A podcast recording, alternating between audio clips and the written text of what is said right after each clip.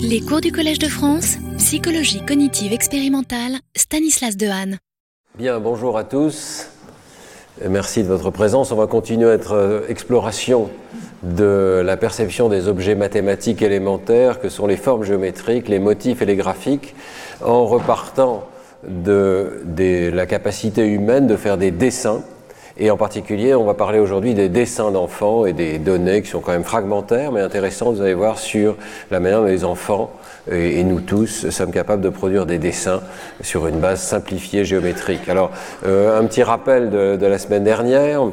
Euh, on avait euh, d'abord passé en revue un certain nombre de données sur les dessins dans, dans l'histoire de l'humanité, en montrant qu'il y a une propension extraordinaire de l'espèce humaine, pratiquement dans toutes les cultures, pour euh, créer des dessins qui peuvent être iconiques, pictoriels, qu'on reconnaît, mais aussi des dessins géométriques comme ce fameux rectangle en dessous du grand cerf à Lascaux, euh, et que euh, cette proportion humaine pour les formes géométriques ne date pas d'hier, mais est très ancienne.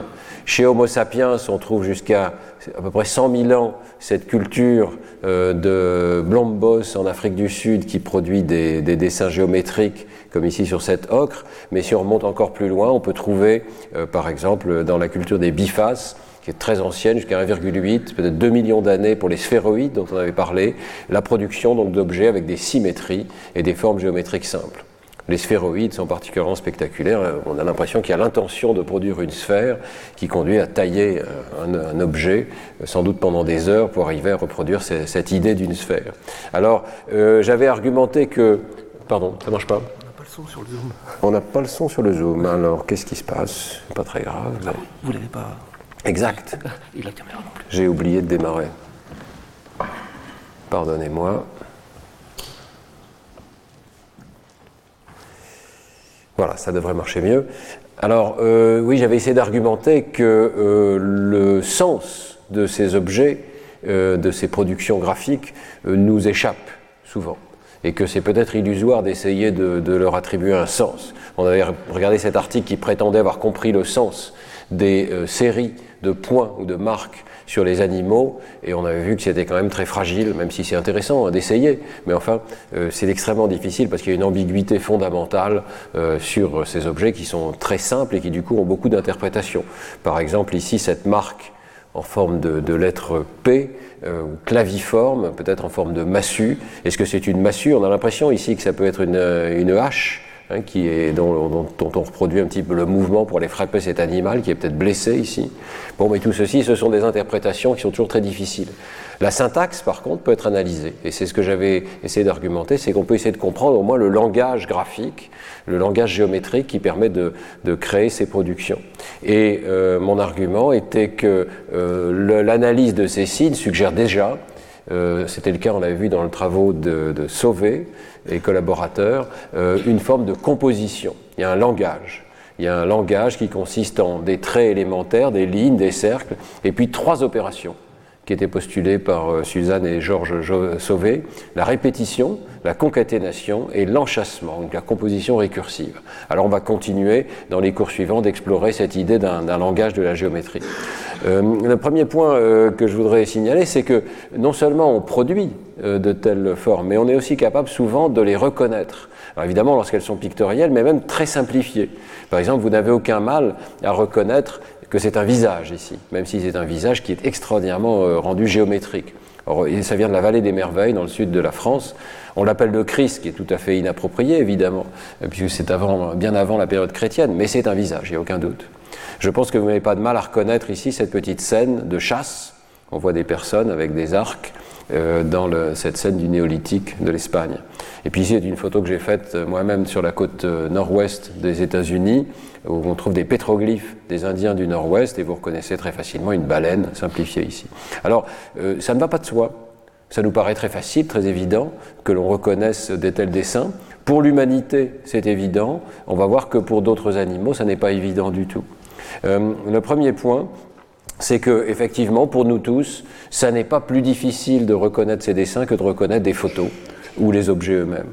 Euh, ça a été étudié très précocement et on peut rendre aussi hommage au travail euh, de Biederman, Irving Biederman, qui a beaucoup étudié la reconnaissance des objets et dès 1988 fait ce test extrêmement simple, consiste à comparer le temps qu'il faut et le taux d'erreur. Vous avez ici le taux d'erreur et le, temps de réponse pour reconnaître des objets sur la base d'un dessin, euh, de leur contour, avec ce qu'il appelle les géons, des formes très élémentaires, et puis sur la base d'une photographie en noir et blanc plus réaliste. Vous voyez que les courbes sont très parallèles, c'est pas très précis, hein. et surtout, il faut donc à 100, à 100 millisecondes d'exposition, donc un dixième de seconde, ça suffit pour reconnaître sur ces dessins des objets. Donc il n'y a pas un traitement sériel, complexe, analytique, il y a un traitement très automatique de ces formes simplifiées des objets. Et euh, là encore, il n'y a pas beaucoup de données, mais il y a des données quand même euh, assez anciennes qui suggèrent que c'est le cas pour l'ensemble de l'humanité. Cet article de 75 de Kennedy et Ross, qui est assez célèbre, euh, ils partent en Papouasie, Nouvelle-Guinée, et ils vont voir les Sangueux de Nouvelle-Guinée qui, d'après eux, n'ont aucun art pictoriel, donc ils n'ont pas de dessin pictographiques qui, sont, qui représentent effectivement des objets. Bon, quand on regarde l'article, euh, comme toutes les cultures du monde, ils ont quand même des euh, motifs abstraits. Ils ont des motifs abstraits qu'ils utilisent pour décorer des écorces, pour faire des colliers, euh, ils ont des couronnes de plumes, des ornements faciaux. Donc vous voyez que cette propension à la décoration géométrique est universelle. Mais le point ici, c'est qu'ils n'ont encore jamais vu de dessin qui représente des objets particuliers. Et les chercheurs sont les premiers occidentaux d'après eux en tout cas, à aller voir euh, et à passer du temps chez les Sangueux de Nouvelle-Guinée, et ils vont leur présenter toute une série de dessins, choisis, on ne sait pas trop comment, hein, vous voyez qu'il y a une très grande diversité. Ici, je ne les ai pas tous mis, hein, euh, j'en ai mis que quelques-uns. Euh, il y a par exemple un dessin de voiture, bon ils voient très rarement des voitures, mais ils en ont vu quand même. Et où il y a un dessin d'avion, que j'ai pas mis ici, mais ils voient de temps en temps passer des avions au-dessus de chez eux. Et donc on est en 75 ou dans les années 70 ici, et le résultat de euh, cette exploration, c'est de montrer que pratiquement 90% des dessins sont reconnus par euh, ces personnes qui n'en ont jamais vu. Donc ils reconnaissent très facilement qu'il s'agit d'une main, même qu'il s'agit d'un avion, qu'il s'agit d'un animal, peut-être pas euh, l'animal spécifique, mais ils comprennent non seulement l'intention, mais ce qui est représenté particulièrement dans le dessin. Euh, donc euh, c'est intéressant, même si ce n'est pas des données d'une solidité extraordinaire, ça devient très difficile évidemment de faire ces tests. Il n'y a plus personne qui n'a jamais été en contact avec un dessin aujourd'hui, pratiquement plus personne. Mais à l'époque, c'était encore possible et le test suggère que tout est reconnu. Tout est reconnu très facilement. Euh, donc un contour, quelques esquisses, ils ne sont pas allés jusqu'à faire des dessins simplifiés avec des personnages en bâton, ce que je regrette, hein, mais il est probable que la reconnaissance ait été aussi efficace. Ça suffit euh, à une culture qui pourtant n'a pas eu d'expérience de production de tels dessins pour reconnaître de quoi il s'agit. Alors, ce qui est intéressant, c'est euh, est-ce qu'il y a la même chose euh, dans d'autres espèces animales? Est-ce que des primates non humains sont capables aussi de reconnaître des dessins Et on dispose de quelques données qui suggèrent que ça n'est pas le cas du tout. Les données, là encore, sont pas très nombreuses, hein, et on aimerait qu'elles soient peut-être plus rigoureuses. Mais enfin, il y a des tests intéressants, comme cet article de Close et Cole, ici, Joseph Cole, qui est venu euh, il y a quelques années dans mon séminaire, et euh, il euh, fait des tests perceptifs assez rigoureux. Ici, un animal doit choisir entre deux images, un arbre ou une fleur. Et il est récompensé, par exemple, pour, choisir l'arbre et pas pour choisir la fleur. Donc il apprend à catégoriser. Ce sont des chimpanzés, ici, des chimpanzés adultes et euh, adolescent. Et il euh, donc entraîne les animaux à faire cette catégorisation. Il s'aperçoit qu'ils sont capables de catégoriser, qu'il y a une généralisation partielle aux images en noir et blanc. Donc on peut, au passage, hein, je vais peut-être pas mentionner, mais il y a cette espèce de mythologie qui voudrait que euh, lorsque les humains sont confrontés à des images de photos en noir et blanc, ils ne comprennent pas de quoi il s'agit. C'est complètement faux. Hein. Euh, vous pouvez oublier cette idée. Euh, il y a une capacité d'abstraction universelle dans l'espèce humaine et bien entendu, les photos en noir et blanc, on les reconnaît facilement et même les esquisses euh, qu'on a vues dans la diapositive précédente. Alors ici, les chimpanzés reconnaissent les photos en noir et blanc relativement bien. Il y a une courbe d'apprentissage, mais enfin, il faut mieux que le hasard dès le départ. Par contre, lorsqu'il s'agit de généraliser à des dessins où on montre juste un contour, voire une esquisse de la forme, eh bien là, aucun des quatre chimpanzés qui sont testés par Close et Cole ne parviennent à transférer la catégorisation qu'ils ont apprise à ces nouveaux dessins. Ni, alors ils font pas tellement la distinction, mais apparemment c'est ni pour les dessins un petit peu réalistes de contours, ni pour les formes géométriques qui simplifient euh, beaucoup le, dessin. Donc il semblerait que même des chimpanzés en laboratoire bien entraînés euh, ne soient pas capables de cette abstraction dont les humains sont capables. Ici on a un autre article de Diamond, des collaborateurs, dans lequel euh, on passe à d'autres espèces, des orang-outans et des singes macaques, et là encore, ils ne sont pas capables de transférer un apprentissage qui est fait sur des photos en couleur et sur des photos en noir et blanc à euh, des euh, dessins sous forme de traits. L'idée est un petit peu différente parce que le dessin a été simplifié par ordinateur, donc il est encore assez réaliste quelque part. Hein. Ce sont les contours extraits par ordinateur d'images réalistes. Malgré tout, vous voyez que aussi bien les orang-outans que les singes macaques ici, donc les deux premières barres c'est les orang-outans, les deux, secondes ce sont les euh, singes macaques. Vous voyez qu'ils peuvent réussir avec des images familières qui sont des images d'entraînement, mais lorsqu'il y a un transfert, en particulier vers les images avec des, euh, des lignes, des contours, eh bien les animaux euh, ne sont pas performants du tout. Hein. Ils ne sont pas complètement au hasard, contrairement à l'étude de Close et Cole, qui est peut-être plus rigoureuse, mais ils ne sont pas bons du tout. Alors je vous ai mis quelques autres références ici un petit peu plus anciennes, notamment le travail de Tanaka au Japon, qui revient sur ces questions. La question n'est pas totalement clair et n'est pas totalement résolu par ces recherches. Pourquoi? Parce que euh, parfois on utilise, comme ici, des contours très proches finalement de l'image, et parfois on utilise des dessins géométriques. Il faudrait vraiment séparer les deux. Et plus tard dans le cours, je vous montrerai des études de, strictement de formes géométriques, de quadrilatères, qui montrent clairement que les animaux, là, euh, des singes macaques ou des, euh, des, babouins que nous avons pu tester, euh, n'ont vraiment aucune compétence. Ici, on est un petit peu dans l'entre-deux. Et il est évident que si on raffine ce dessin, on se rapproche de plus en plus de photos en noir et blanc et de photos réalistes que les singes sont capables de traiter. Mais le point, c'est que si l'image est suffisamment abstraite, les humains s'en sortent encore, alors que les animaux ne s'en sortent plus. Hein. Je voulais revenir un tout petit peu là-dessus, parce que dans le cours précédent, je vous avais montré en particulier ces travaux au niveau cellulaire de Doris Tsao et collaborateurs avec Margaret Livingstone, ici Winrich Freiwald, qui montrent que par exemple les neurones qui répondent au visage chez l'homme sont capables de répondre à des visages, euh, des cartoon faces, ici des, images caricaturées, simplifiées. Donc vous voyez ici ces, ces neurones, il y a une soixantaine de neurones qui tous répondent très fortement à des images de visage en noir et blanc et qui continuent de répondre à un visage simplifié, mais pas au, contour juste des cheveux symbolisés ici. Donc ça veut dire qu'on peut simplifier des images et les animaux continuent de répondre. Le point, c'est qu'il faut respecter un template, comme on dirait en anglais, un motif particulier qui fait répondre ces cellules. Mais ce qui est extraordinaire dans les productions humaines, c'est qu'on peut s'écarter très fortement de euh, ce motif qui est reconnu euh, automatiquement et on continue par une forme d'abstraction de reconnaître l'intention euh, derrière les formes géométriques qui ont été proposées. Donc vous voyez que la question n'est pas totalement simple, mais il faudrait utiliser plus de stimuli de ce type qui symbolisent un arbre ou qui symbolisent une fleur pour vraiment faire la part des choses. Et euh, les données suggèrent qu'à ce moment-là, il y a une très grande différence entre ce que font les humains et ce que font les primates non humains. Les, seuls les primates humains ont l'air d'être capables de reconnaître la géométrie. Alors la question peut être posée aussi de façon symétrique, est-ce que euh, les primates non humains peuvent dessiner?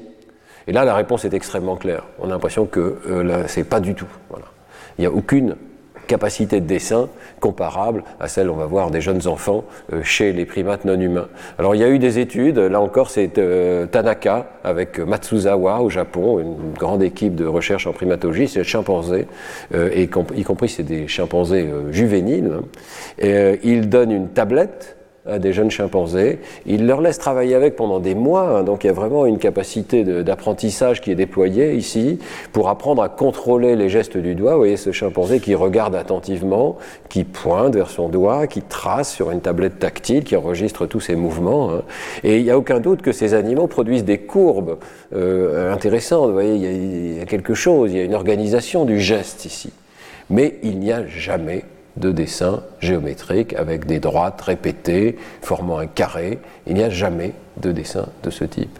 Il y a juste une espèce de gribouillis, il y a une capacité de contrôler ses gestes et il y a certainement un intérêt de l'animal pour ça. Ils peuvent passer des, dizaines de minutes à faire des, courbes sur, leur tablette, mais ils ne produisent jamais euh, de dessins euh, qui ressemblent d'une manière ou d'une autre à ce que fait un jeune enfant. Alors vous allez trouver sur Internet des euh, compositions, des peintures qui sont faites par des animaux, y compris des chimpanzés, parfois même des éléphants. Hein. vous allez pouvoir trouver ça. Vous pouvez acheter une peinture faite par un éléphant. méfiez-vous. c'est tout ce que je peux dire. Euh, dans, dans, le cas qu'on voit ici, c'est sans doute produit réellement par chimpanzé, mais vous voyez qu'il n'y a pas de composition dont, on puisse réellement parler. Enfin, c'est vraiment très minimal. Et dans le cas des éléphants, il semblerait que ce soit euh, la trompe de l'éléphant est guidée par le cornac et à l'aide des oreilles, on arrive à orienter la, direction de l'éléphant et donc c'est tout à fait anecdotique et sans, intérêt. Ça ne traduit absolument pas la cognition spontanée de ces animaux. Hein. Voilà. Donc euh, ces premières recherches suggèrent qu'il n'y a pas vraiment de capacité de dessin.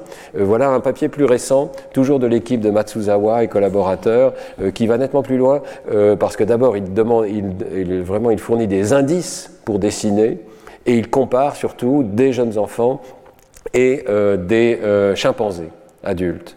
Euh, il y a toute une partie sur l'enfant qui est vraiment intéressante, et on en vient donc au dessin d'enfants. les enfants, au départ, ont entre 11 et 31 mois, et puis sont suivis sur plusieurs mois. Et on va leur proposer, dans une première partie de l'expérience, d'imiter des dessins simples. Donc on leur propose une feuille de papier sur lequel il y a, ou une tablette, je ne sais plus si c'est l'un ou c'est l'autre, dans lequel il y a des lignes horizontales ici, et puis euh, des, ou des lignes verticales, ou un cercle, ou une croix, ou un carré. Il y a cinq stimuli comme ça, et on va regarder ce que font ces jeunes enfants ou euh, ces chimpanzés. Et sur la droite ici, juste pour vous orienter, vous avez donc euh, une illustration de ce qu'a pu faire un enfant ou une enfant et un chimpanzé, juste un exemple. Par exemple ici en réponse à ces deux lignes, et chaque niveau ici, chacun des cinq rangées représente un type de production. Euh, donc on va les regarder les uns après les autres. Donc par exemple ici en haut vous avez ce qu'ils appellent des scribbles, des gribouillis. Hein. Euh, c'est quelque chose qui est produit à la fois par les enfants et par euh, les chimpanzés, qu'ils soient juvéniles ou qu'ils soient adultes.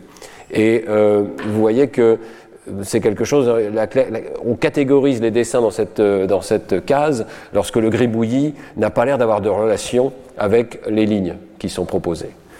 Euh, on met dans une deuxième catégorie ici des gribouillis qui sont adaptés à ce qui est proposé parce qu'ils sont au-dessus des lignes qui ont été proposées. Donc ils superposent au dessin. Vous voyez que aussi bien les humains que les chimpanzés produisent ces deux types de gribouillis et en fait c'est assez fréquent.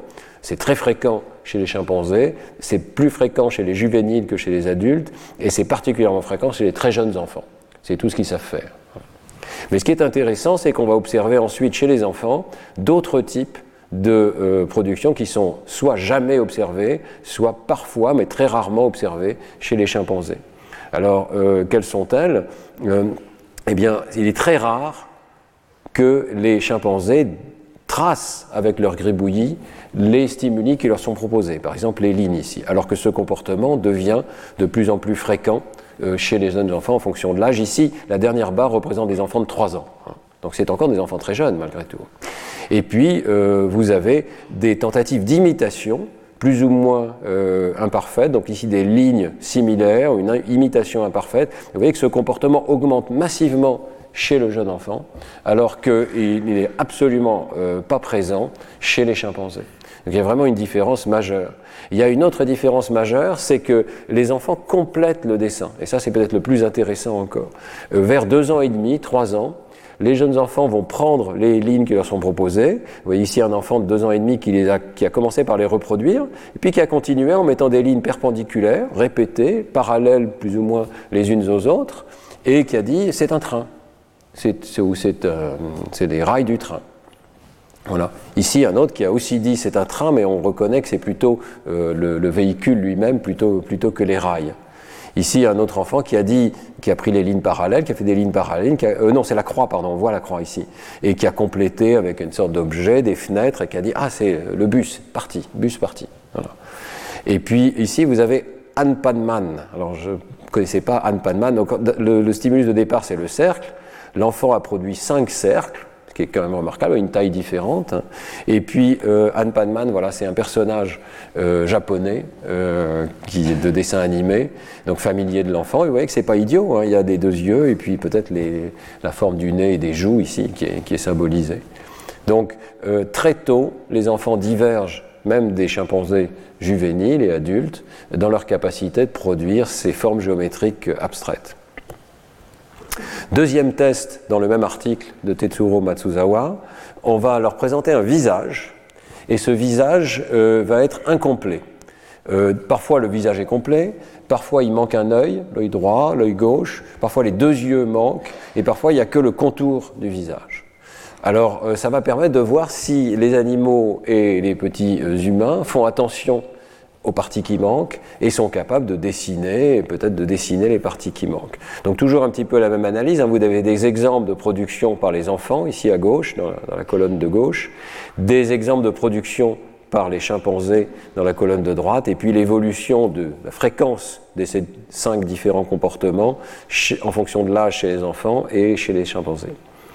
Alors, les chimpanzés produisent des gribouillis qui sont plus ou moins appropriés quand même au stimulus qui est présent. Par exemple, euh, les chimpanzés euh, peuvent gribouiller le visage tout entier, mais peuvent aussi gribouiller soit l'espace qui est laissé vide, autour du dessin ici, soit euh, en particulier la partie qui est manquante, par exemple l'œil gauche ou l'œil droit quand il est manquant.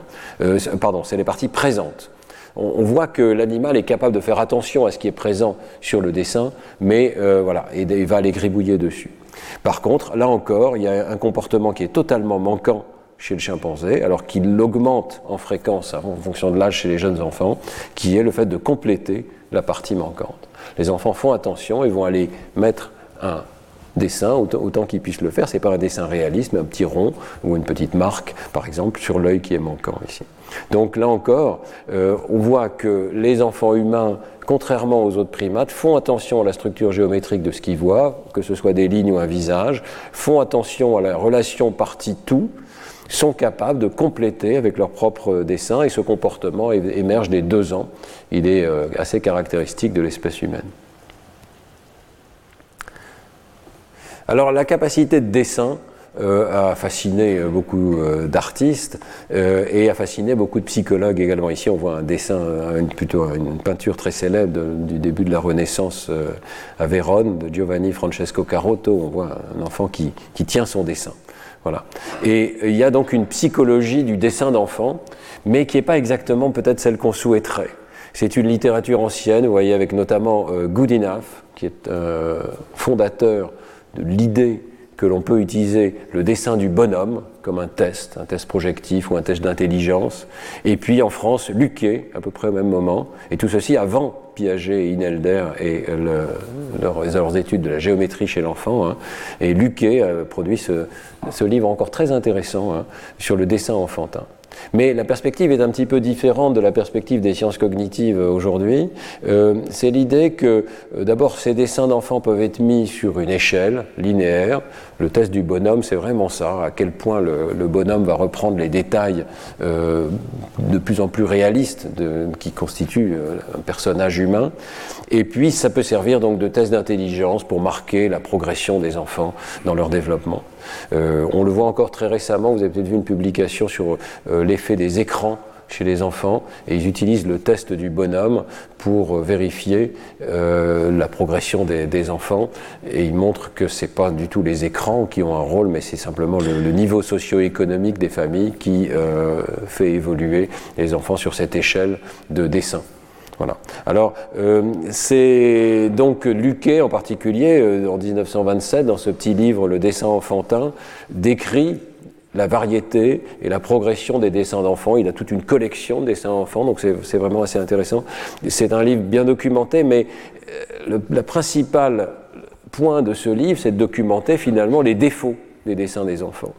Et on voit en permanence donc un vocabulaire qui dit euh, les bonhommes sans tronc, l'apparition timide du tronc, le nez, la bouche font défaut, il a oublié ceci, les relations lui échappent, voilà, etc., etc. C'est vraiment une vision défective et qui dit les jeunes enfants ne sont pas capables de faire des dessins avant un certain âge et qui décrit la progression. Cependant, il y a quand même euh, une observation euh, intéressante et qu'il développe, c'est l'idée qu'il y a une partie de réalisme et ce réalisme progresse avec le développement. Et en particulier, le dessin enfantin fournit la preuve que la génération existe chez l'enfant. Euh, alors, euh, Luquet distingue des étapes je ne vais pas toutes les reprendre. Hein. Euh, vous voyez que ça commence par une vision très défective, c'est le réalisme fortuit, c'est par hasard, j'ai fait un cercle ou une courbe et puis je, dis c'est un ballon. Réalisme manqué. Mais il y a cette étape numéro 3 de réalisme intellectuel qui va nous intéresser, avant d'arriver à un réalisme visuel où l'image ressemble fortement euh, à euh, ce qu'on cherche à dessiner. ce réalisme intellectuel, c'est, comme il le dit, mettre en évidence, en laissant à chacun sa forme caractéristique, le plus grand nombre, sinon la totalité des éléments essentiels de l'objet, y compris les éléments invisibles. C'est pour ça qu'on appelle réalisme intellectuel, parce que l'idée est là. L'idée abstraite est là, et c'est ça qui va nous intéresser. Elle n'est pas représentée de façon réaliste, mais le noyau de la géométrie de l'objet peut être représenté. Et c'est assez fascinant de voir qu'une abstraction intellectuelle peut en fait précéder le réalisme. On aurait pu penser que c'est l'inverse exact. Hein. Et une fois de plus, on voit que euh, le cerveau humain projette des formes géométriques abstraites très tôt sur ce qu'il essaye de dessiner. Alors, euh, la même observation est faite par Goudinath dans le livre de 1928, dans un article plutôt de 1928. Euh, l'enfant dessine ce qu'il sait plutôt que ce qu'il voit. Je pense que ça, c'est bien vu. L'enfant dessine ce qu'il sait, et ce qu'il sait, va assez loin. Euh, donne plusieurs exemples. Par exemple, l'enfant euh, continue de dessiner le visage stéréotypé vu de face, même quand il voit la personne de profil et qu'on lui demande de, de, copier ce dessin. L'enfant va dessiner, euh, par exemple, une grande aiguille à tricoter qui traverse une pomme. Il va la dessiner en entier, même si, bien entendu, on ne peut voir que un côté ou, éventuellement deux côtés. Ça fait rien. Il va dessiner le trait complet. Donc il dessine ce qu'il sait plutôt que ce qu'il voit. Il dessine un modèle mental abstrait de la scène plutôt qu'une projection spécifique. C'est plus difficile de dessiner une projection que de dessiner le modèle mental abstrait. On retrouve un petit peu ce qu'on a discuté la semaine dernière dans le séminaire, c'est-à-dire qu'il existe un modèle euh, mental peut-être simplifié, une forme de carte graphique mentale euh, qui nous permet de, reconstituer les scènes. Le rendu de cette euh, forme abstraite est difficile, mais l'objet mental, il est peut-être déjà là très tôt chez le jeune enfant. Alors, euh, on trouve sur la plume de Goodenough, par exemple, ces phrases euh, Les enfants et les hommes primitifs font usage de, de, formes très similaires pour la représentation de l'espace. Ils font usage de symboles. Le mot, est, le mot est dit très tôt chez l'enfant pour la représentation de choses qui ne sont pas visibles dans le dessin et n'ont aucune hésitation à représenter l'invisible comme s'il était visible. On peut en voir quelques exemples. Je me suis amusé à reprendre donc le, livre de Luquet et puis à comparer avec ce livre qui est, beau hein, d'Emmanuel Anati, une préface d'Yves Copin sur l'art rupestre dans le monde, qui donne des exemples d'art rupestre euh, dans, toutes les régions du monde, euh, en faisant un effort justement de couverture de, géographique assez complète. Alors vous allez trouver dans euh, les, images préhistoriques ce type de dessin très caractéristique. Hein. ce sont des gravures dans lesquelles on reconnaît tout de suite un animal à cornes, peut-être un cerf ou un bouc, un bouquetin, et vous voyez immédiatement cette extraordinaire simplification. On dessine ce qu'on sait parce qu'on voit. On, dessine quatre bâtons, pour dire il y a quatre jambes, on dessine deux cornes courbées en arrière, ça suffit, et un corps euh, rectiligne. Euh, vous avez ces dessins euh, qui indiquent qu'il y avait déjà des chariots dans cette région du monde, et vous voyez que ce chariot est représenté sous cette forme intellectuelle. Donc à nouveau, les animaux sont rectangulaires, les pattes sont au nombre de quatre, mais sont des petits bâtons, et puis vous voyez cet aplatissement euh, du, chariot. Les roues sont aplaties et représentées sous forme de cercle avec une croix à l'intérieur. Mais ça ne nous empêche pas de, le reconnaître, évidemment. Euh, vous avez la même chose ici sur un, autre dessin euh, d'Afrique du Nord. Eh bien voilà les dessins d'enfants, livre de Luquet, et un enfant, il me semble que c'est vers 6 ans, c'est déjà assez avancé, hein, mais qui aplatit complètement le chariot qu'il essaye de représenter, avec les petits bonhommes à l'intérieur, les roues, très proches du dessin euh, rupestre, avec aussi cet animal qui est vu de côté, avec ses jambes verticales, rectangulaires. Euh, c'est une forme de réalisme intellectuel. C'est déjà assez réaliste ici. Voilà un dessin encore plus simple et sympathique, dans lequel les jambes sont des bâtons, il y a quand même les sabots qui sont des carrés ou des rectangles, avec le petit cavalier le concept de cavalier est là, n'est-ce pas? Et le cavalier est au bon endroit. il, est, debout sur ses jambes rectangulaires, posé sur, euh, sur l'animal carré ou rectangulaire.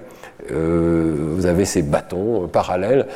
On, peut être vraiment à la fois frappé par la naïveté du dessin, c'est incroyablement naïf, mais en même temps par la géométrie extrêmement sophistiquée. Tout, est là. Hein. Il y a déjà des angles droits, des parallèles, le, concept de nombre qui est approprié, euh, la régularité de l'espacement et de la longueur de ces traits qui est à peu près préservée.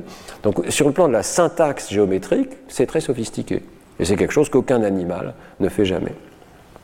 Alors, euh, ce contraste entre euh, l'échec du réalisme et la géométrie qui est préservée, je, prends quelques minutes pour vous amuser un petit peu. Il y a un site qui est assez amusant qui s'appelle Things I Have Drawn, qui essaye de, nous éveiller au fait que c'est pas très réaliste quand même ces dessins. Donc vous n'avez aucun mal à reconnaître, je pense, un canard, mais dans la réalité, le dessin serait celui-là. Avec l'intelligence artificielle, on peut, on peut s'amuser à reproduire l'animal de départ et on voit bien qu'il y, a quand même quelques problèmes. Voilà un poussin dans l'œil d'un petit enfant. Euh, voilà un magnifique cheval dans son champ avec ses pattes euh, bien droites. Et puis voilà une vache qui est, ma foi, bien sympathique, mais qui est quand même assez loin de, l'original. Bon, j'arrête avec les plaisanteries, mais je pense que j'espère que ça, voilà, ça éveille votre attention au contraste. C'est pas réaliste, mais c'est un réalisme intellectuel.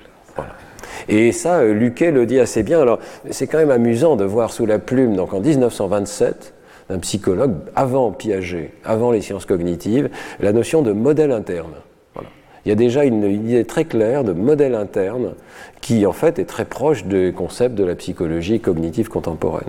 Donc on peut lire, hein, euh, peut-être pas tout lire, mais euh, il y a un motif qui correspond à une réalité psychique existant dans son esprit, on parle de l'esprit de l'enfant, que nous appellerons modèle interne.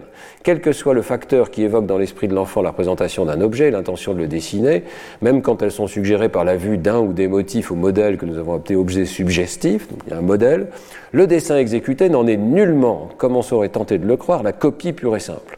La représentation de l'objet à dessiner, devant être traduite dans le dessin par des lignes qui s'adressent à l'œil, prend nécessairement la forme d'une image visuelle. Mais cette image n'est nullement la reproduction servile de l'une quelconque des perceptions fournies au dessinateur par la vue de l'objet ou d'un dessin correspondant, c'est une réfraction de l'objet à dessiner à travers l'esprit de l'enfant.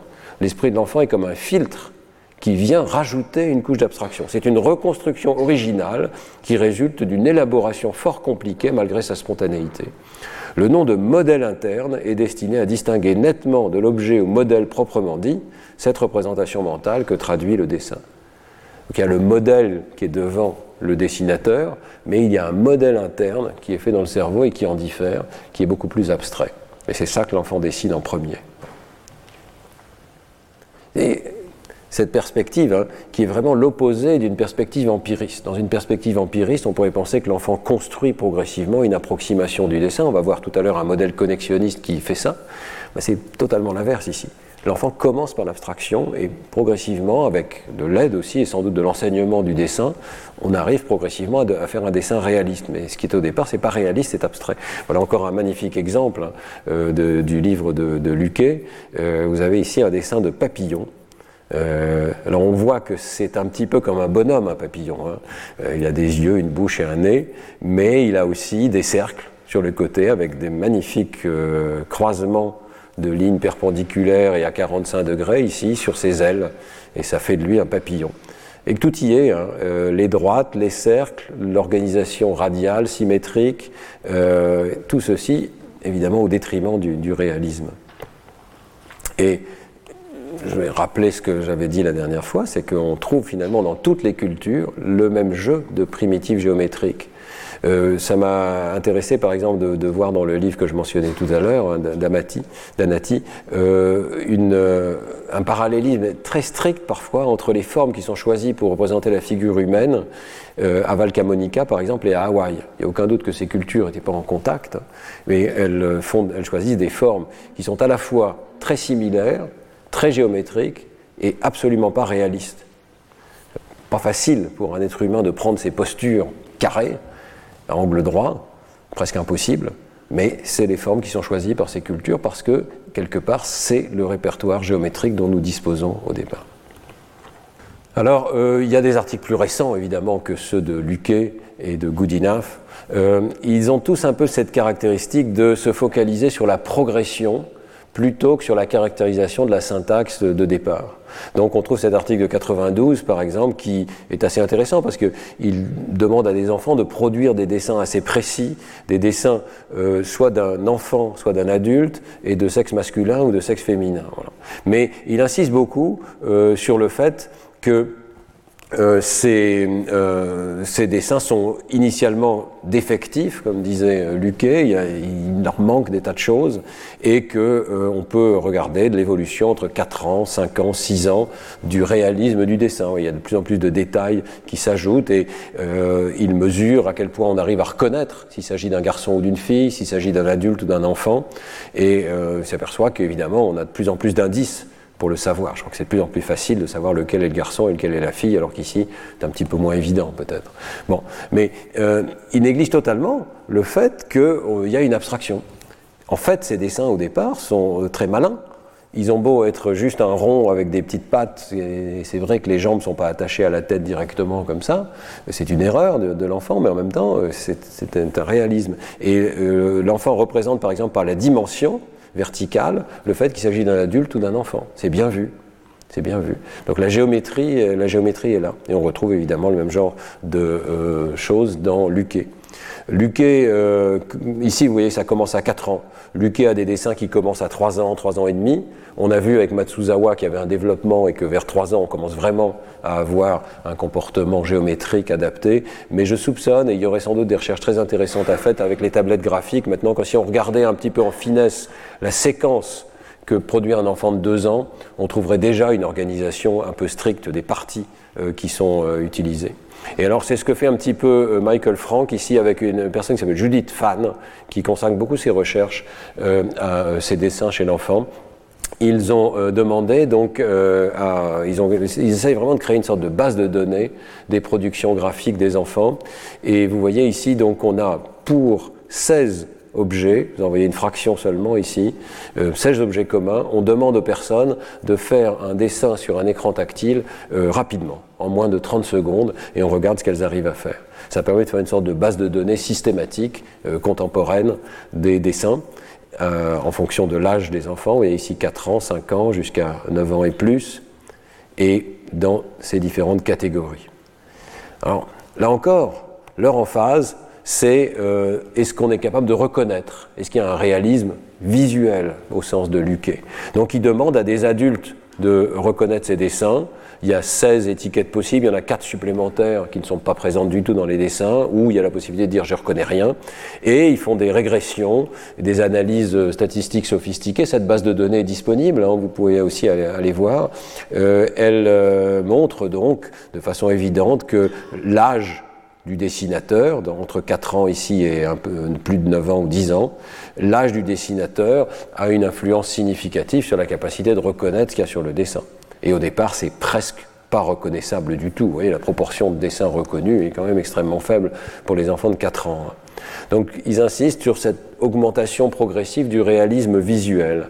Et on peut aussi avoir les données euh, item par item ici. Donc on voit qu'il y a certaines choses qui sont assez faciles à reconnaître, euh, le chat, la fleur, puis d'autres qui sont beaucoup plus difficiles à reconnaître, comme le lapin ou la tasse, qui est assez un petit peu surprenant qu'une tasse ne soit pas euh, reconnaissable même dans les, dans les dessins euh, précoces.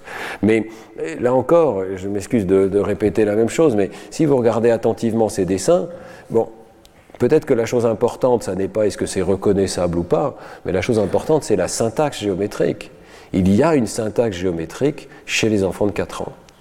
C'est extraordinaire qu'un enfant de 4 ans soit capable de produire un carré et qu'il pense à le faire pour une tasse. C'est pas très reconnaissable, évidemment. Il manque l'anse et peut-être ça, ne permet pas de reconnaître. Ça n'est pas du tout ce qui intéresse l'enfant. L'enfant ne s'intéresse pas à cet âge-là à faire que son dessin soit reconnaissable par un adulte, l'enfant s'intéresse à essayer de produire son modèle mental. Et il a un modèle mental euh, très abstrait, un modèle mental qui est déjà en partie organisé en partie. Alors ça, c'est un travail plus récent encore de Michael Frank avec Judith Fan et leurs collaborateurs. Ils reprennent cette base de données, euh, mais ils arrivent à étiqueter les parties de l'objet. Euh, bon, c'est vraiment un travail intéressant parce qu'ils essayent progressivement de construire euh, des outils pour analyser les dessins d'enfants. Hein. Et donc ils arrivent ici, je ne rentre pas dans le détail, mais vous voyez qu'ils ont réussi à trouver dans ces dessins d'enfants des parties. Et les parties sont appropriées et elles sont appropriées pratiquement dès l'âge de, 4 ans. Le tigre ici a peut-être pas le bon nombre de pattes, mais il a une tête, il a un corps, il a des pattes, il a, il a des, poils, il a des yeux, etc. Donc euh, la capacité de décomposer dans ce modèle mental et de recomposer dans le dessin est déjà présente euh, très tôt dans leur base de données. Là encore, on aimerait que les auteurs aillent plus loin, on aimerait hein, qu'ils analysent le répertoire de figures géométriques qui sont utilisées, à quel âge, est-ce que l'enfant utilise les parallèles, à quel âge est-ce que l'enfant produit un cercle ou essaye de produire un cercle, etc. Ça n'est pas encore réalisé, mais la base de données est là pour, le faire. D'autres travaux intéressants également sur ces dessins d'enfants, vous voyez que le, le sujet revient euh, à la mode, si je puis dire, ou en tout cas au centre des recherches en psychologie cognitive, parce que on se rend compte qu'il permet peut-être de comprendre des choses sur le modèle mental de l'enfant. Et là, il y a cette chercheuse, Molly Dillon, euh, de NYU, qui euh, réalise une tâche, ma foi, qui est assez intéressante, et puis une observation qui est euh, intrigante. Ce sont des enfants de 4 ans qu'on fait venir au laboratoire, et on va leur demander de dessiner ce qu'ils voient. Et alors, soit on leur montre ce qu'elle appelle des fortes. Vous voyez, on voit la porte du laboratoire ici, on rentre dans cette pièce et dans cette pièce, on voit ce que vous voyez. Euh, il y a euh, quatre versions que l'enfant va devoir dessiner. Une version dans laquelle il y a donc les murs ici de couleur et puis des euh, rectangles qui sont disposés devant ces murs. Il peut y avoir une cloison, il peut y avoir trois ou quatre euh, objets qui sont présents et il peut y avoir aussi sur les objets des, euh, des calcomanies euh, géants ou moins géants sur les objets, vous voyez ici. Donc on demande à l'enfant dessine ce que tu vois. Et voyez en dessous des exemples de ce que l'enfant a dessiné. Et puis, elle va comparer ce que l'enfant produit dans cette situation à ce que l'enfant produit lorsqu'on lui montre la même chose, c'est très proche, ici sont des photographies, hein, on essaye que ce soit la même chose, mais présenté sous forme d'un jouet, ce qu'elle appelle un jouet. Voilà, donc il y a le fort versus le jouet, la terminologie qu'elle utilise. Hein. Euh, donc la même scène, mais à une échelle beaucoup plus petite, manipulable, un objet euh, composite que l'enfant a devant lui. Les enfants ont 4 ans, vous voyez que leurs dessins ne sont pas réalistes, mais leurs dessins incorporent les éléments qui sont présents dans la scène devant eux, incorporent dans une grande mesure la géométrie de ces objets, donc il y a clairement des ronds et des carrés, hein. cette distinction-là est très bien faite. Euh, il y a un nombre qui est à peu près approprié, et il y a une observation fondamentale, c'est vous voyez que bien que la scène soit identique dans le fort et dans le jouet, c'est seulement dans la condition jouet que l'enfant va dessiner les murs qui sont présents derrière les objets.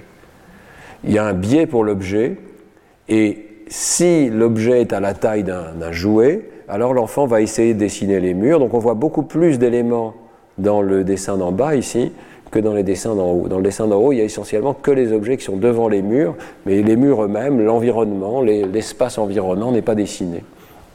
C'est une observation curieuse qui rejoint certaines observations qu'avait faites Molly Dillon. Je ne sais pas si c'est complètement confirmé, mais dans les grottes ornées, il n'y a pratiquement jamais de paysage. Il n'y a pas de paysage on ne représente pas l'espace environnant. On représente les animaux qui y sont présents. Il y a un biais pour l'objet qui n'est pas parfaitement compris, mais on a surtout tendance à dessiner les objets ou à prêter l'attention vers les objets. Peut-être que ça rejoint les biais pour l'objet euh, que l'on observe dans la dénomination également. Les enfants ont un biais pour penser qu'un nom qu'on utilise autour d'eux, ça fait référence à un objet. Voilà. Alors, euh, ce qui est peut-être encore plus intéressant pour moi, mais qui n'est pas tellement analysé dans cet article, c'est que les enfants utilisent les lignes, les cercles, les courbes dans la bonne syntaxe, dans la bonne organisation, horizontale, verticale. Euh, mais le point principal de l'article euh, de euh, Molly Dillon, c'est de dire il, y a à peu près le bon nombre d'objets seulement lorsqu'ils sont présentés sous forme d'un jouet et pas quand ils sont représentés sous forme d'une scène dans une pièce. Donc vous voyez ici cette analyse, on commence à avoir des analyses vraiment quantitatives, ce qui manquait, je pense, à Luquet aussi. Hein. vous voyez ici donc le nombre de choses qui ont été dessinées par l'enfant et la distribution de ce nombre de choses qui ont été dessinées par l'enfant. Euh, c'est toujours à peu près 3 ou 4, le pic, qui correspond au nombre d'objets qui sont présents. On, fait la distinction entre est-ce que c'est un mur ou est-ce que c'est un objet, et est-ce que c'est un décalcomanie sur le mur ou un décalcomanie sur l'objet. Avec l'enfant dessine les décalcomanies, dessine les objets en bleu, mais ne dessine pas les murs lorsque ce sont vraiment des murs, lorsqu'ils sont à la taille de la pièce tout entière, alors qu'il les dessine tout à fait, ici c'est la distribution en vert, il en dessine trois ou quatre, lorsque ce sont des parties de ce jouet miniature qui est présenté devant l'enfant. Donc ça documente très bien cette observation. Il y a quelque chose, il y a quelque chose à expliquer là qui n'est pas vraiment expliqué. Euh, les dessins d'enfants négligent toute une partie de l'environnement qui n'est pas modélisé. Ça colle bien avec ce qui nous était dit la semaine dernière dans le séminaire hein, euh, par Thomas, nous créons un modèle mental des objets qui sont présents dans la scène. C'est ça que nous modélisons. Il y a sans doute d'autres modèles mentaux de la géométrie dans l'hippocampe, de, l'espace, on va en parler dans le séminaire aujourd'hui. Il y a des cellules de lieux, de grilles, etc. Mais ce n'est pas ça qu'on dessine. Ça, on le suppose implicitement comme faisant partie euh, du cadre, mais on ne le dessine pas. Ce qu'on dessine, c'est la géométrie des objets et des relations entre les objets euh, dans la scène. Alors là encore, hein, cette observation euh, que Molly Dillon fait, euh, elle rejoint certaines observations de, de Luquet. Il avait remarqué que c'était très difficile pour les enfants de dessiner les pièces et que même lorsqu'ils commencent à les dessiner, euh, eh bien, euh, ils les, dessinent sous forme discontiguë ici. Vous avez donc c'est une page du, du, bouquin de Luquet. Vous voyez un enfant qui a dessiné la chambre à coucher et les pièces adjacentes et on retrouve d'abord l'aplatissement des objets et des personnages, mais aussi le fait que les pièces sont représentées de façon tout à fait euh, irréalistes, juste comme des espèces de, quadrilatères ou de patatoïdes ici, euh, qui entourent les objets. Donc c'est plus une notion topologique, les objets font partie de cette pièce, qu'une euh, représentation de la géométrie de ce que l'enfant voit. C'est vraiment, là encore, un, un réalisme intellectuel. Ce n'est pas réaliste en réalité, mais c'est euh, abstrait et c'est les relations d'enchâssement qui sont représentées plutôt que la géométrie de la pièce elle-même. Alors comment capturer ces observations? Est-ce qu'on pourrait euh, imaginer que l'intelligence artificielle aujourd'hui nous fournisse des modèles satisfaisants euh, de cette capacité de perception? Là encore, je vais commencer par des exemples un petit peu amusants. Vous savez qu'aujourd'hui, on a tous ChatGPT 4. On se demande à quel point ce système est intelligent, est capable de reproduire les performances humaines. Alors, euh, je, pour ce cours, je me suis amusé à aller voir si les dessins d'enfants on parle d'enfants de 2 ans, 3 ans, 4 ans. Hein. Est-ce que ChatGPT 4, qui est censé être, euh, nous remplacer à, une échelle assez courte, d'après certains, hein, est-ce qu'il est capable de faire des dessins d'enfants Alors, peux-tu générer un dessin par un enfant de 5 ans d'un rhinocéros Voilà la production de ChatGPT 4 un dessin de rhinocéros tel qu'il pourrait être créé par un enfant de 5 ans. Alors, quelque part, c'est pas mal. J'attire votre attention sur le fait que quand on fait ça, on ne sait jamais en réalité ce que le logiciel a reçu comme entraînement. Hein. Peut-être que ce dessin fait partie de sa base d'entraînement. J'ai choisi un rhinocéros en pensant que peut-être il y avait moins de chances que ça fasse partie de sa base d'entraînement de dessin d'enfant, mais on ne sait jamais. Mais en tout cas, ça n'est pas ce qu'un enfant ferait. Il y a une ombre, il y a du relief, il y a des pattes qui sont devant les autres. Bon, ça va pas. Alors je lui ai dit, il pouvait faire un dessin bien plus simple, un dessin que pourrait faire un enfant de 3 ans? Voilà, alors c'est un peu plus simple, mais c'est toujours pas ce que fera un enfant de 3 ans. Hein. il n'y a pas la géométrie, les patatoïdes qu'on a vu tout à l'heure, c'est pas rectangulaire comme on l'a vu tout à l'heure. Il y a toujours cette notion de relief qui est très tardive dans les dessins préhistoriques en particulier, hein, qui existe, mais enfin qui est très tardive. Alors encore plus simple, plus schématique s'il te plaît. Et là on arrive à un délire. Voilà un dessin encore plus simple et schématique d'un rhinocéros comme pourrait le faire un très jeune enfant. Non, pas du tout, pas du tout.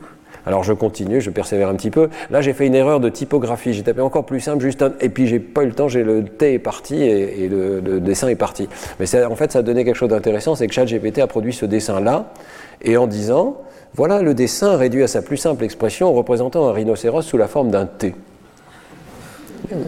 Non, non. Donc ce logiciel ne sait pas ce que c'est que la forme T. Alors je lui dis juste un dessin avec des jambes en bâton. Non, toujours pas. Mais il, affirme que c'est un dessin où les jambes sont représentées par des bâtons. Fais un dernier essai. Je voudrais un rhinocéros dessiné avec juste quelques traits, 6 ou 7, des barres et des lignes droites, comme le ferait un enfant de 3 ans. Vous savez qu'il y a cette notion de prompt, de prompt engineering. On est censé trouver la bonne manière de communiquer avec la machine. Et on arrive encore à un résultat complètement à côté de la plaque. Euh, on verra beaucoup d'autres exemples dans le cours et des exemples beaucoup plus précis. Par exemple, est-ce que ce logiciel et ses apparentés sont capables de modéliser un quadrilatère? Il n'y a pas de concept de droite, de courbe, de géométrie, il n'y a pas de vision dans cette machine pour l'instant, hein, du tout. Voilà. Cette machine dit n'importe quoi, elle ne sait pas ce que c'est qu'un T, elle ne sait pas ce que c'est qu'une droite, elle en parle, parce que c'est ça qu'elle a été entraînée à faire, mais elle n'a pas euh, la connexion avec ce que sont réellement ces objets géométriques. Alors, euh, on peut faire la même chose avec un visage. Je lui ai demandé si peux-tu faire un dessin d'un visage carré avec deux triangles à la place des yeux? C'est pas mal. J'étais un petit peu impressionné par, ce dessin-là. Toujours pareil, on ne sait pas si ça vient pas d'un dessin existant, hein. mais c'est effectivement un visage avec une forme carrée avec des triangles à la place des yeux, sauf que j'aurais aimé qu'il n'y ait que ça. Alors je lui repose la question, très bien, je voudrais juste un carré et deux triangles, et j'obtiens ceci. C'est pas mal non plus, mais c'est toujours pas un carré et deux triangles. Et, le logiciel ne sait pas compter au passage non plus. Bon, je passe sur les anecdotes, mais il y a effectivement des tentatives, et c'est toujours le même groupe. Hein, euh, euh, enfin, pardon, non, pas, ici, c'est pas le même groupe. Euh, il y a le Judith Fan qui contribue à, ce travail ici, mais vous avez un dispositif qui s'appelle Clipasso et qui a été testé par Judith Fan, dont le but est de faire un logiciel d'intelligence artificielle qui arrive à reproduire les dessins humains. Après tout, ce serait assez utile d'avoir un système qui fait un, sketch, comme on dit en anglais, une esquisse hein, euh, d'un dessin. Alors, euh, ils aimeraient avoir quelque chose comme Picasso, c'est pour ça que ça s'appelle Clipasso, surtout que c'est associatif aussi. Donc, vous avez ce dessin qui figure dans l'article hein, euh, de, Picasso, qui est extraordinaire, où on voit comment on peut passer d'une représentation assez réaliste d'un taureau à une esquisse d'un taureau avec seulement quelques lignes, avec tout le, génie de Picasso ici. Est-ce qu'on est capable de faire ça par une machine? Alors la réponse est un petit peu, oui. Oui, ils ont réussi. Voilà, voilà les dessins qui sont produits par cette machine Clipasso que vous pouvez essayer. Hein. Euh, donc on lui donne une photo et elle va produire euh, des euh, esquisses assez correctes d'un dessin qui pourrait représenter la photographie. Et il y a un paramètre qui est le nombre de traits qu'elle peut utiliser. Et c'est un paramètre qu'on peut choisir pour dire un dessin très simplifié ou un dessin un petit peu moins simplifié ici. Alors comment ça marche?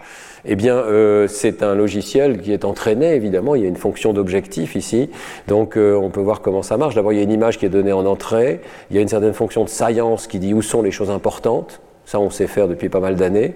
Et puis, c'est ici qui a le système qui est, euh, qui est appris. C'est un système qui apprend à paramétriser ce qu'on appelle des courbes de Bézier, c'est-à-dire des courbes avec des formes euh, qui sont modulables en fonction de ces paramètres. Et donc le logiciel apprend à générer la liste de ces paramètres en fonction de l'image. Et la fonction d'objectif, c'est que ce dessin va ensuite être rentré dans un logiciel préexistant qui s'appelle Clip de reconnaissance d'images, qui a appris lui-même à reconnaître des images. Euh, donc c'est un, logiciel d'intelligence artificielle existant. Hein. et on va donner à Clip l'image de départ et le sketch, l'esquisse ici, et on va lui demander de minimiser la distance entre les deux. C'est ça la fonction d'objectif. Donc le Clipasso va apprendre quels sont les paramètres qu'il faut extraire de cette image pour produire des courbes de Bézier de sorte que ça trompe ce logiciel de sortie clip ici, ça lui fasse croire qu'il a eu le même dessin. Alors, euh, il y a un apprentissage progressif et on voit ici les itérations progressives du logiciel et progressivement, effectivement, le logiciel arrive à trouver quelques courbes qui trompent euh, le logiciel de clip en sortie ici. Euh, simplement, on peut se poser la question est-ce qu'un humain, un enfant, dessinerait jamais de cette manière-là? Vous voyez ici plusieurs des productions de clip la danseuse, je pense que c'est déjà en fait une esquisse très élaborée, avec un peu comme les croquis d'un artiste ici. Hein. C'est plus proche de Picasso que d'un dessin d'enfant. C'est pas du tout ce que ferait un enfant dans cette situation. Euh, le verre ici est quelque part beaucoup trop sophistiqué. La couronne serait très typiquement représentée par un zigzag par un enfant et pas par ces dessins euh, sophistiqués. Ici, le dessin de l'éléphant, on est très très loin de cette représentation avec quatre bâtons, modèle interne abstrait euh, qu'aurait un enfant, pour la chaise ou pour le visage ici. Donc, quelque part, on peut être impressionné par le logiciel, mais on n'est pas impressionné par le logiciel en tant que modèle de ce que fait l'enfant. Ce n'est pas le but non plus hein, des chercheurs ici. Mais on est loin de ce que fait l'enfant. Alors, euh, les euh, auteurs là, du deuxième article, avec Judith Fan, testent euh, le logiciel en comparaison avec ce que font les humains. donc, ils repartent de leur base de données d'esquisse. au passage, j'en profite pour mentionner qu'il existe une base de données extrêmement intéressante pour ceux qui travaillent sur la vision et donc maintenant en lien avec le dessin, qui s'appelle euh, le Things Initiative, l'initiative des choses, qui comprend, qui comprend en fait des milliers d'images qui ont été choisies par les chercheurs et documentées de plein de manières différentes. On sait à quelle vitesse elles sont perçues, comment elles sont nommées. On a des images de l'activité cérébrale. Si vous cherchez à analyser des images d'IRM, vous avez toutes les images d'IRM évoquées par ces choses. Et il y en a ici 2048 euh, et il y en a encore des nouvelles qui sont rajoutées. Et les chercheurs collaborent pour rajouter des éléments à cette base de données. Par exemple, les réponses des neurones chez les singes macaques dans le cortex inférotemporal en répondent à ces images. Donc c'est vraiment intéressant, un, exercice collectif pour essayer de, de, construire cette base de données de reconnaissance des objets. Mais au passage, donc, certains de ces images ont été choisis pour euh, stimuler des euh, personnes et on leur demande de le dessiner. Et on compare avec ce qu'a fait Clipasso ici à droite euh, dans les mêmes conditions, avec le même stimulus. Donc par exemple, le lion a été dessiné par des humains et le lion a été dessiné par Clipasso. Et comme je vous l'ai dit, on peut contraindre Clipasso à utiliser qu'un certain nombre de, traits, et on peut contraindre les humains, peut-être pas à utiliser un certain nombre de traits, mais à répondre plus ou moins vite, ce qui revient un petit peu au même. Donc vous voyez ici ce que les humains ont produit, sont des adultes, je crois, hein, euh, entre 4 secondes et 32 secondes. Alors ça permet de comparer euh, les deux, et euh, un des résultats un petit peu étonnants quand même, c'est que si on regarde la reconnaissance par les humains de ces stimuli, eh bien en fait les machines sont meilleures que les humains ici.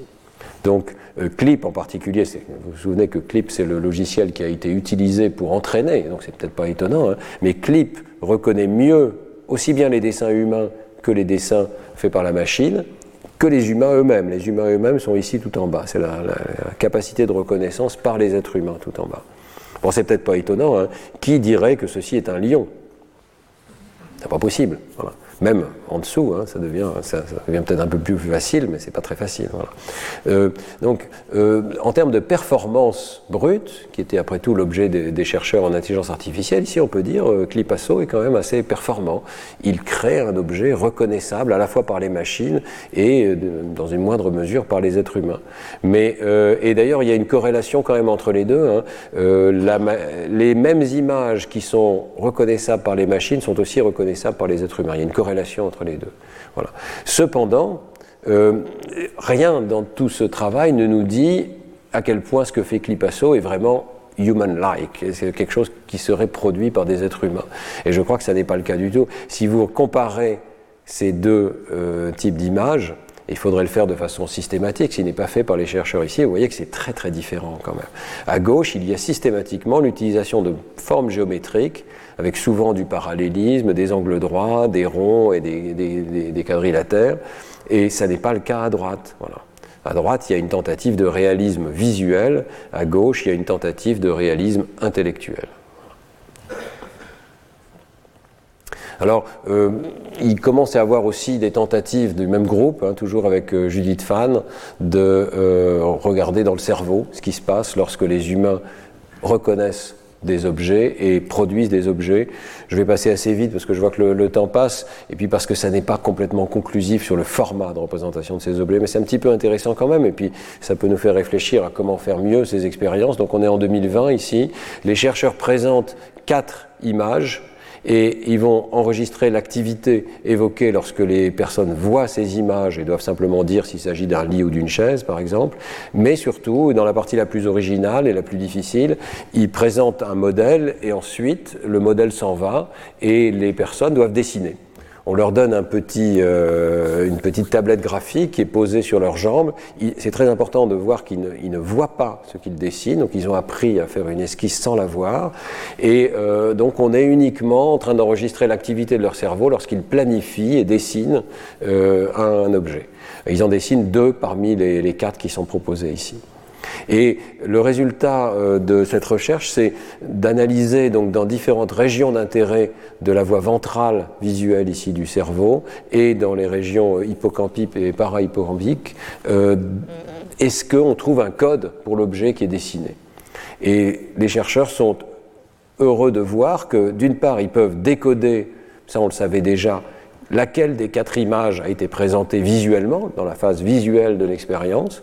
Donc ici, c'est pas génial d'ailleurs, vous voyez, hein, mais le niveau du hasard serait 25%, puisqu'il y a quatre images, et on arrive à faire mieux que le hasard, arriver à 35% en se servant du pattern d'activité euh, dans V1, dans V2 ou dans le cortex occipital latéral ici. Donc on sait qu'on peut décoder les images qui sont présentées. Et dans d'autres cours, je vous avais présenté, on va bien au-delà de ça. Hein. Euh, on peut reconstruire l'image qui est présentée sur la base du patron d'activité. Bon, mais ce qui est intéressant ici, c'est qu'il montre qu'on peut généraliser de l'image qui a été vue à l'image qui est en train d'être produite par la personne. Donc lorsque la personne produit, est en rouge ici, eh bien, il y a une petite généralisation significative dans les mêmes régions, ce qui veut dire qu'on réutilise les aires visuelles pour projeter en quelque sorte une image de ce qu'on est en train de dessiner. Et puis ça va un petit peu au-delà, euh, puisque euh, voilà l'intérêt quand même de ce travail, hein, de nous faire une première carte de la production graphique euh, donc voilà les régions activées lorsque les personnes font un dessin euh, par rapport au repos c'est pas génial hein, comme science cognitive, excusez-moi de le dire, parce que c'est le réseau tout entier. Hein. C'est le réseau tout entier qui comprend des composantes motrices, des composantes de planification, et puis cette imagerie visuelle, et on voit bien hein, l'activation de ces régions visuelles ici. Donc on a le réseau tout entier, mais on n'a pas encore euh, finement disséqué cela, et le modèle interne, s'il existe, euh, n'est pas identifié ici, n'est pas séparé en tout cas euh, des autres composantes. Mais enfin, il y a quelques observations intéressantes, et en particulier ici, vous voyez la connectivité fonctionnelle des régions entre elles permet de, euh, également de décoder l'image. Et en particulier, il y a une connectivité fonctionnelle qui augmente entre les aires visuelles et les régions pariétales. Voilà, entre V1 et V2 et euh, les régions pariétales, il y a une transmission d'informations euh, entre les deux, et celle-ci augmente à mesure que les sujets deviennent de plus en plus familiers avec cette tâche de dessin. Donc ça suggère qu'il y a une transmission d'informations. Ça ne nous dit malheureusement pas du tout dans quelle direction ça se produit. Les chercheurs ont tendance à penser que c'est bottom-up. Je crois qu'ils ont ce biais qui est présent dans Clipasso de dire on part de l'image et tac tac tac, on va trouver les paramètres pour la dessiner. Moi je pense que ça peut être au moins autant dans une direction top-down, c'est-à-dire qu'il y a un modèle interne qui est projeté, qui simplifie l'image et qui permet de la dessiner. Mais euh, cette euh, analyse ne permet pas de le distinguer. Et puis elle ne permet pas non plus de distinguer la nature du code. Et c'est ça qui nous intéressera dans les prochains cours. Euh, si j'ai raison, il doit y avoir un code abstrait, un code euh, symbolique, un code discret qui a des traits de symétrie, de parallélisme, etc. Et ici, évidemment, ils ne, peuvent pas faire cette distinction. Donc, on peut voir ça comme une première étude. C'est pas facile du tout hein, d'étudier la, production graphique dans une IRM. Vous imaginez la difficulté. Hein. Une première étude qui suggère que l'on peut euh, avoir un circuit. Ce circuit inclut des régions pariétales. On y reviendra. Elles sont très importantes pour ce qui nous intéresse, mais sans encore déterminer le code. Alors je termine euh, par vous donner un peu un panorama de euh, ce que j'essaierai de développer dans les prochains cours, l'hypothèse d'un langage de la géométrie.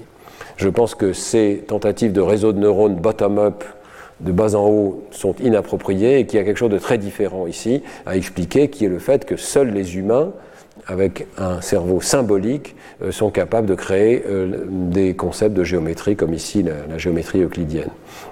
Bien entendu, il existe des précurseurs de ces concepts géométriques chez les animaux. Il y a des concepts de nombre, il y a des concepts d'espace, on va en parler dans le séminaire dans un instant, qui existent chez les primates non humains et chez pratiquement toutes les espèces animales. Mon hypothèse, c'est que seuls les humains sont capables d'assigner des symboles à ces concepts proto-mathématiques, et que ces symboles permettent à la fois de discrétiser, donc d'avoir des concepts par exemple précis, parallèles ou non parallèles, et d'avoir une composition de ces euh, concepts primitifs dans des euh, figures plus complexes, dans des expressions plus complexes. Donc il y a un langage interne. Et en particulier, ça veut dire que sur le plan de la perception, on perçoit les carrés et les formes géométriques de façon totalement différente des autres primates, parce que lorsqu'on les perçoit, on reconstruit en fait un espèce de programme mental dans ce langage de la pensée qui permettrait de régénérer cette forme. Et c'est pour ça qu'il y a un lien très étroit entre perception et production. Lorsqu'on perçoit, on reconstruit le programme qui permet de produire. Alors, euh, c'est une idée euh, qui rejoint euh, des idées plus générales que j'ai développées dans mes livres sur la conscience et sur l'apprentissage. Hein. L'idée d'abord qu'il y a un espace de travail conscient qui permet de manipuler les objets mentaux, mais que cet espace est symbolique chez l'homme, qui permet d'attacher symboles internes à n'importe quel contenu mental. Et puis l'idée que l'apprentissage chez l'homme est un apprentissage compositionnel, c'est-à-dire qu'il y a une infinité d'expressions, de programmes mentaux qui peuvent être composés à partir de concepts élémentaires. Et que cette composition existe dans l'espèce humaine, sinon de façon unique, en tout cas de façon infiniment plus développée que chez d'autres espèces animales. Donc, j'avais dans un cours précédent développé cette métaphore du corail. Le nombre de concepts, d'expressions que l'on est capable de, représenter dans l'espèce humaine est, a une croissance extraordinaire, exponentielle, un petit peu comme ces branches d'un corail, parce que les combinaisons de symboles créent un univers infini. En quelques phrases de ce langage de l'esprit, on peut représenter des concepts extrêmement différents les uns des autres. Donc métaphore du corail, ce qui veut dire que nous partons tous des mêmes branches, le tronc est le même, on peut parler d'un tronc commun, si je puis dire, euh, de concepts. Nous avons tous dans l'humanité les mêmes points de départ, hein. mais euh, comme l'espace est tellement vaste, et eh ben, différentes cultures en fonction de leur éducation, vont explorer telle ou telle branche plus que telle autre. Et la communication linguistique va nous aider à orienter l'apprentissage vers telle ou telle branche, ce qui va créer des divergences entre les cultures. Alors dans les cours suivants, on verra en particulier qu'avec euh, euh, Mathias, Sablé-Meyer et puis euh, Josh Tenenbaum et ses collaborateurs, on a essayé de développer un langage précis pour expliquer toutes les formes géométriques qui euh, semblent exister dans les cultures humaines, depuis la droite, le cercle, la spirale, le carré, le zigzag, ou des formes composites, comme ici, vous voyez un carré de cercle, ou une ligne de cercle. Et l'idée, c'est qu'il y a une sorte de programme, au sens euh, informatique du terme, qui euh, permet de générer ces formes, de dessiner ces formes mentalement. Alors on a essayé de faire vraiment un tel programme, c'est un petit peu comme Logo, si vous connaissez le logiciel Logo, euh, sauf que c'est un logo psychologique, c'est-à-dire on essaye d'avoir des primitifs qui sont conformes à ce qu'on sait de la psychologie de l'enfant et, de l'être humain. Donc on a mis des concepts de nombre, on a un, son successeur, la capacité de combiner ces nombres, par exemple sous forme de fractions, on a mis trois primitives de géométrie, la capacité de se déplacer, de tourner et de tracer une ligne, et puis la capacité d'avoir des structures de contrôle qui enchaînent ces concepts entre eux, qui vont permettre de les répéter, de les concaténer et de faire des sous-programmes. Alors je vous détaillerai un petit peu ça euh, dans le, je crois, dans le sixième cours, hein. mais euh, l'idée par exemple c'est que pour dessiner un carré, bah, vous avez une sorte de formule mentale qui dit répète quatre fois la succession de tracés et de tourner avec un angle droit. Ben, si le paramètre par défaut c'est un angle droit, il suffit de dire tracer, tourner, tracer, tourner, tracer, tourner, etc. Vous faites ça quatre fois, vous avez un carré. Donc l'idée c'est que quand vous voyez un carré, sans en être nécessairement complètement conscient, vous reconstituez cette formule mentale. Et donc l'encodage d'une forme serait une forme d'inférence de programme. Le passage de la forme elle-même, de l'image qu'on a sous les yeux, à cette espèce de vision très abstraite, ce modèle mental très abstrait, ce modèle interne au sens de Luquet, qui est en fait un petit programme mental qui permet de produire. Alors il y a plusieurs euh, idées euh, qui sont euh, intéressantes ici, je pense, dans cette proposition. La première, c'est l'idée d'un langage et d'un langage récursif. nous avons donc si cette hypothèse est juste, hein, la capacité de former des pensées enchâssées, récursives, qui seraient spécifiques à l'espèce humaine, qui permet de créer des enchâssements infinis, par exemple de concevoir qu'une figure à quatre côtés, figure à quatre côtés, c'est un quadrilatère, qu'un carré, c'est un quadrilatère avec des côtés égaux, qu'on peut former des figures avec deux quadrilatères, donc euh, continuer cette compositionnalité à l'infini de façon récursive. Je vous avais montré la semaine dernière cette idée que la personne qui a conçu ce biface, elle essayait de faire deux lignes de longueur égale qui touchent un cercle. Une des formules simples pour décrire ce qu'on voit ici. Et que vous, quand vous percevez cet objet comme artificiel, régulier, géométrique, c'est ça implicitement auquel vous pensez. Vous, immédiatement, vous codez cet objet. Et il est facile à retenir parce qu'il y a une formule compacte de ce type-là, récursive. Alors, c'est très proche dans l'idée de, euh, des idées qui ont été développées en linguistique, évidemment, depuis Noam Chomsky. Il y a un arbre mental de concepts qui se combinent par des opérations très simples. Euh, Chomsky a une seule opération actuellement qui est merge, pour fusionner deux, objets, pour en faire un plus grand, pour former ces arbres de façon récursive. Alors l'idée que la récursion est au cœur de la cognition humaine spécifiquement est une idée qu'on trouve dans la plume de nombreux auteurs et qui m'ont beaucoup influencé hein, dans ce travail, et notamment donc un papier fondateur de Hauser, Chomsky et Fitch, si vous ne l'avez pas lu, je vous le recommande très fortement, qui euh, explique qu'au cœur de la faculté de langage, il y a une opération, une seule, c'est la capacité de fusion récursive. Voilà. Donc cette capacité de former un petit arbre binaire avec une tête serait au cœur de la faculté de langage au sens le plus strict du terme, le noyau. Et puis ça a été repris par Tecumseh Fitch lui-même sous le terme de dendrophilie. C'est une idée un petit peu amusante, mais l'idée que l'espèce humaine aime les arbres pas les arbres réels, mais les arbres géométriques, les arbres mentaux, et que les structures en forme d'arbres récursives, avec un enchâssement donc, de composition, seraient omniprésentes, aussi bien dans le langage, bien sûr, mais aussi dans la musique, dans les mathématiques, dans la science, dans les outils, que dans tous ces domaines, on utilise la faculté de récursion. Et ça a été repris également par Hauser et Watumul, je vous ai mis des références ici en dessous, qui, au lieu de parler de grammaire universelle, UG parle de Universal Generative Faculty, UGF. C'est-à-dire qu'en fait, ça, va bien au-delà du langage, parler, c'est pas le langage en tant que communication, c'est le langage interne et en fait euh, une capacité récursive qui serait présente dans de très nombreux domaines, dont la musique. J'ai déjà consacré un cours hein, à ce sujet.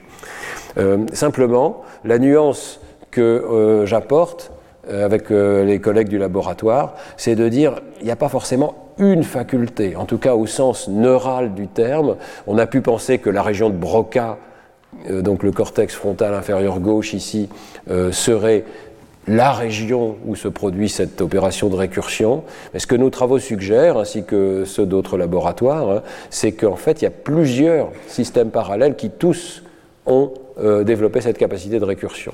Donc ici, euh, j'ai représenté plusieurs des réseaux qui sont actuellement connus, même au sein du langage. C'est pas correct de parler de la faculté de langage parce qu'il y a déjà des structures compositionnelles et récursives en phonologie, en syntaxe et en sémantique. Et ça correspond en partie à des réseaux parallèles et distincts au sein des aires du langage. Et puis, dans nos travaux, on trouve que les mathématiques font appel à un réseau d'air cérébral très différent, très dorsal, comme vous voyez ici, le cortex pariétal, le cortex préfrontal euh, moyen, et puis euh, la région temporale inférieure gauche ici. Et euh, ce sont donc des réseaux qui n'ont pas grand-chose à voir avec les réseaux du langage. Donc les mathématiques et la géométrie forment un langage. On a besoin de cette capacité compositionnelle symbolique pour expliquer ce qu'on observe, mais au niveau cérébral, ça n'est pas le même système que le langage parlé ou le langage écrit. Et non seulement donc il y a des, réseaux cérébraux différents, mais il y a sans doute des propriétés euh, différentes qui sont exploitées dans les deux cas. Les structures linguistiques font appel à des, arbres étiquetés, les structures mathématiques font appel à des répétitions. Et le concept de répétition avec variation, c'est-à-dire de symétrie en fait, hein, est au cœur de l'activité mathématique. Et donc il y a beaucoup de répétitions dans les dessins géométriques et de manière générale dans les objets mathématiques, alors qu'en fait les structures linguistiques évitent la répétition. Elles essayent de ne pas répéter, c'est pour ça qu'on a des pronoms, par exemple, ou des ellipses qui évitent de répéter les, structures plusieurs fois. Donc il y a sans doute, c'est un début hein, de, classification, il y a sans doute des réseaux cérébraux très différents, mais qui tous obéissent à cette euh, notion de, récursion, de formation d'un langage euh, compositionnel. J'y reviendrai dans les cours précédents. Le dernier concept sur lequel j'attire votre attention, c'est l'idée de compression dans une structure symbolique minimale. Dans la proposition qui est faite ici, il y a l'idée que la complexité d'un objet mental est déterminée par la faculté de le compresser sous une forme symbolique, sous une forme d'une expression la plus courte possible dans le langage de la pensée. Et que ce qui détermine la complexité psychologique d'un objet, c'est sa longueur de description minimale, c'est-à-dire la taille du programme minimal qui permet de le décrire. Et on verra dans les cours suivants que cette MDL, Minimal Description Length en anglais, prédit énormément de paramètres de euh, la mémoire, de la complexité subjective, si vous demandez simplement aux gens à quel point c'est complexe ou pas, la production spontanée, l'universalité cross-culturelle des formes dépendent du fait qu'on a un objet minimal qui est capable d'une description extrêmement courte. Alors c'est une notion là encore euh, qui n'est pas nouvelle, hein, qui existe en fait depuis des, décennies en mathématiques et en algorithmique, euh, sous forme d'un concept plus abstrait qui est la complexité de Kolmogorov, complexité algorithmique. Juste une esquisse parce que je vois que le temps est, essentiellement est terminé, mais euh, je vous donne cette séquence 3, 1, 4, 1, 5, 9, 2, 6, 5.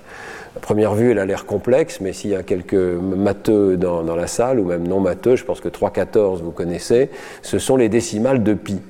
Alors, cet exemple est un petit peu intéressant parce que ce qui a l'air d'être une séquence complète, complexe au départ, en fait, les décimales sont, ont des tas de propriétés d'une séquence aléatoire, mais elle est simple. Pourquoi est-elle simple? Parce qu'il y a un programme compact, très court, qui permet de la générer.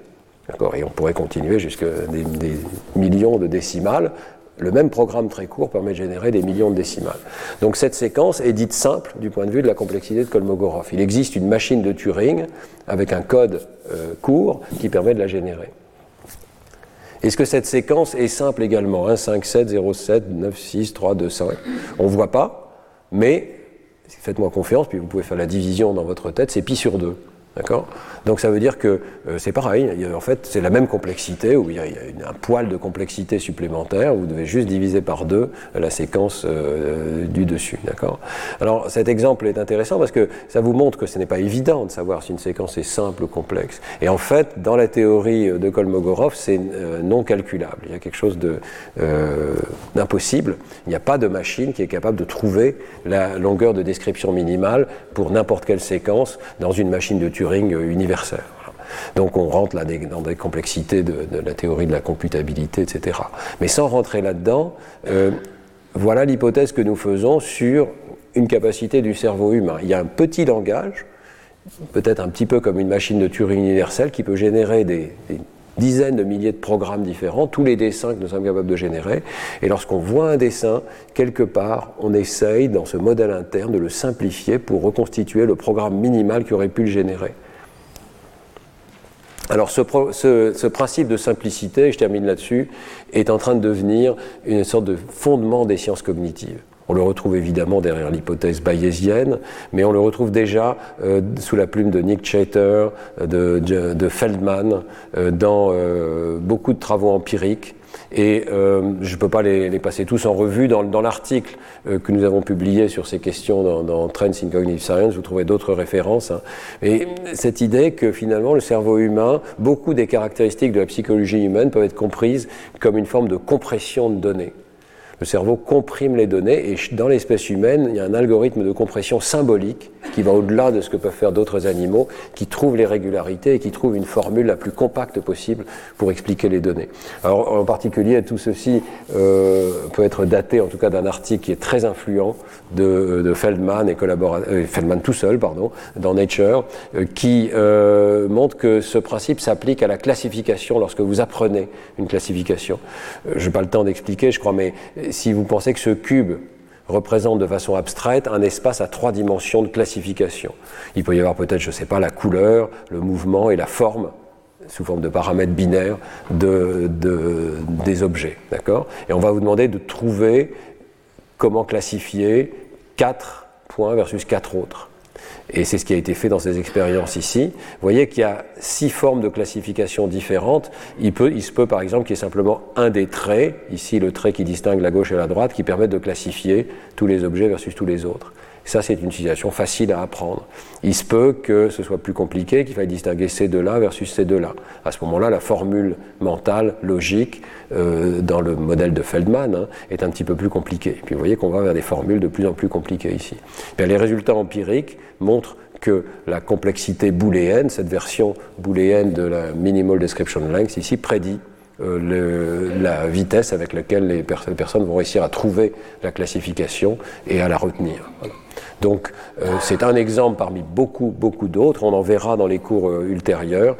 La longueur de description minimale est un excellent prédicteur de ce que les humains arrivent à comprendre ou à ne pas comprendre. C'est la difficulté de retrouver l'expression mentale, le programme mental qui explique quelque part la difficulté d'apprentissage ici, dans ces théories. Alors, je termine, hein, donc un petit mot de, conclusion.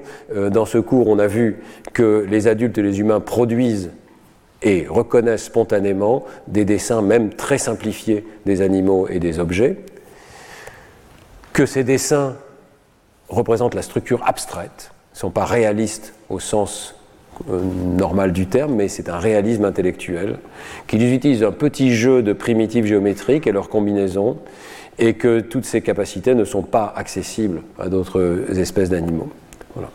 Ils ne sont pas non plus reconnus facilement ou produits par l'intelligence artificielle contemporaine. Euh, c'est assez étonnant parce qu'on pourrait penser que ce qui est disponible à un enfant de 2-3 ans serait facile à modéliser en IA, mais non, ce n'est pas le cas. Il faut vraiment faire appel à quelque chose de beaucoup plus abstrait. Et euh, mes collègues et moi postulons qu'il y a un langage de la géométrie avec des opérations abstraites de répétition, de concaténation, d'enchâssement qui est nécessaire pour expliquer ces résultats. Alors dans les cours prochains, j'essaierai de documenter maintenant ces, propositions par des données hein, beaucoup plus précises. Dans le cours prochain, on parlera des motifs géométriques et musicaux de la possibilité qu'il y ait un seul programme qui les explique. Puis je vous parlerai ensuite de la perception des quadrilatères, le travail qu'on a fait avec Mathias Sablé-Meyer, du rôle de l'éducation, on discutera, est-ce qu'il est nécessaire d'avoir une éducation, est-ce qu'il est nécessaire même de voir? Est-ce que les aveugles peuvent avoir des représentations euh, tout aussi abstraites, similaires? Et puis, dans le dernier cours, on parlera des modèles qui sont pertinents pour capturer ces données. Merci beaucoup de votre attention. Retrouvez tous les contenus du Collège de France sur www.colège-2-france.fr.